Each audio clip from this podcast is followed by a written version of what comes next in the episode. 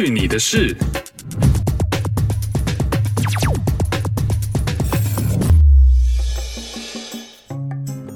嘿呦，这里是去你的事，我是 RT。今天是圣诞节，所以喝的是充满圣诞气氛的 Eggnog 蛋酒。就是拿鸡蛋、糖、奶油、牛奶拌在一起，然后再加上一点点的烈酒。我今天加的呢是 Maker's Mark Bourbon 美式的 Whisky。说真的，我没有很喜欢这个味道，然后蛋酒的味道。不过为了节目呢，也是没办法嘛。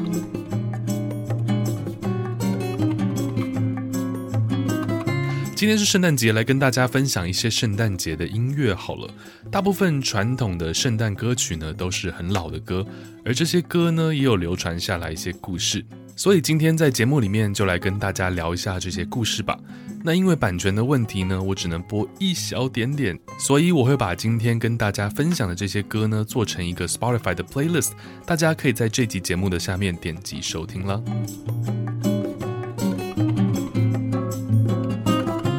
首先，第一首是很经典、很传统的《Silent Night》。这首歌呢，在一八一八年的时候，在奥地利的一个教堂就已经谱出来了。当时呢，教堂的管风琴坏了，原因呢已经不可考。有人说可能是因为洪水，有人说可能是因为老鼠啃食的关系。那当时呢，有一位年轻的牧师就让。弹奏管风琴的这个琴师呢，来用吉他来写一首歌，因为管风琴坏了嘛。那这位琴师他其实并不会弹吉他，不过没办法，当时一定要写一首歌，所以呢就只能靠着自己的音感来谱了一个这样子旋律很简单的一个作品。但没有想到，就这样成为了最经典的圣诞歌之一。当然，这首歌最开始呢并不是英文的，是一直到一八五九年才让一个懂英文的牧师来翻译的。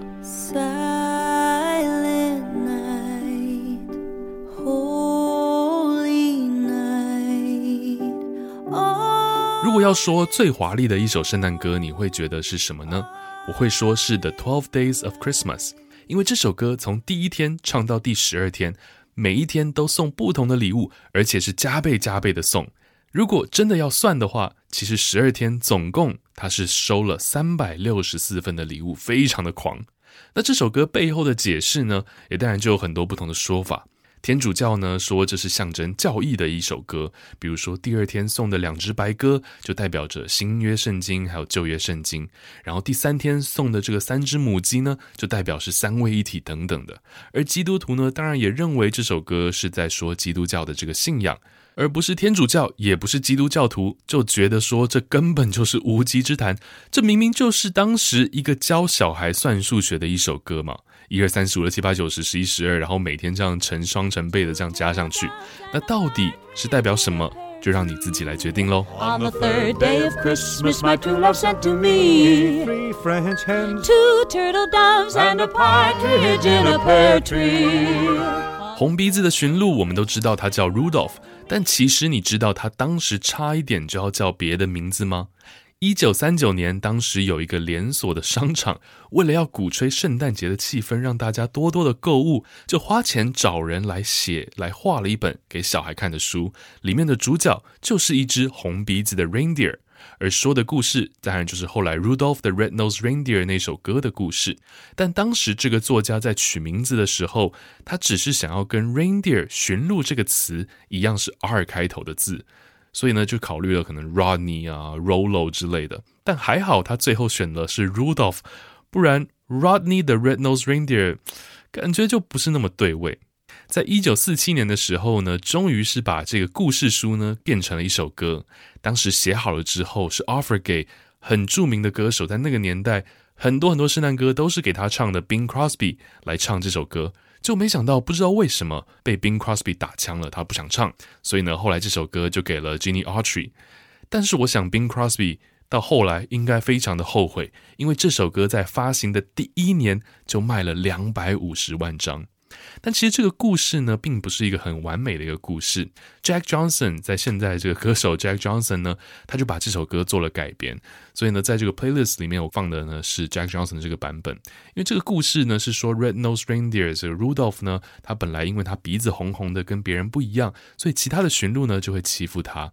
但是呢，当有一天这个圣诞节是大暴风雪的时候，圣诞老人就说。哦，那个 Rudolph 的鼻子是红的，又会发亮，不如你来当领头的这个驯鹿吧，这样子我们可以看得很清楚。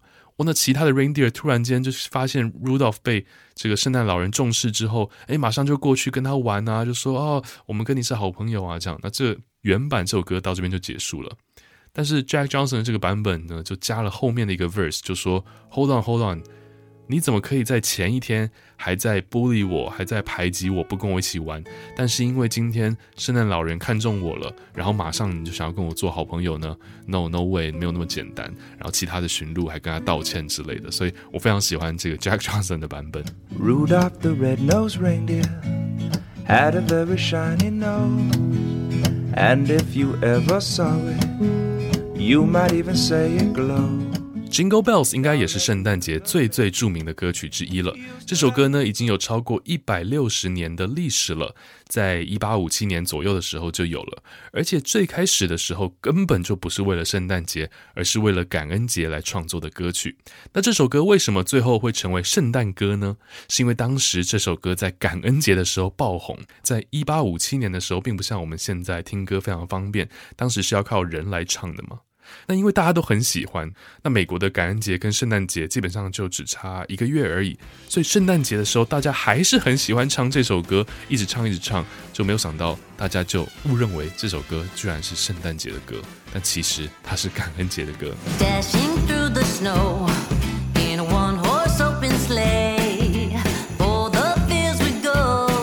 在一九五二年的时候，有一首圣诞歌发行，叫做《I Saw Mommy Kissing Santa Claus》。我看到我妈亲了圣诞老人，当时非常非常受到欢迎。演唱的歌手呢是 Jimmy Boyd，当时呢他只有十三岁而已。不过啊，当时的天主教的教堂却非常反对这首歌，说这首歌里面讲到了妈妈在 kiss 圣诞老人，分明是鼓吹婚外情，分明是鼓吹出轨这样。直到这位十三岁的小朋友他发了声明说。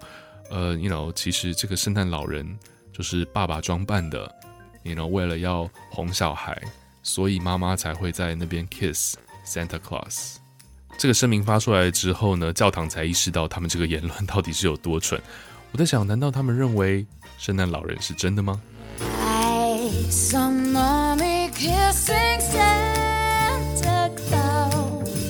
最后跟你分享的是一个比较近代的歌了，一九九四年的八月。Mariah Carey 录制了一首歌，叫做《All I Want for Christmas Is You》。这首歌呢，仅仅花了十五分钟就写好了。同年的十月呢，就发行了。一九九四年，一直到现在，粗略的计算哦，是非常 rough 的一个 estimate，大概已经赚进了将近七千万美金的版税。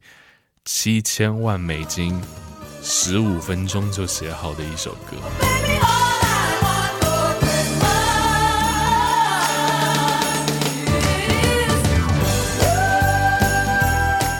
如果你喜欢这期节目的话，请记得分享给你身边的人。如果你有什么很喜欢的圣诞歌的话呢，也记得要到 Apple Podcast 下面来留言给我们。呃，不要忘了这一期节目呢，下面还有一个 Spotify playlist，大家可以点开来听，享受一下圣诞节的气氛。去你的事，我们就下次再见喽。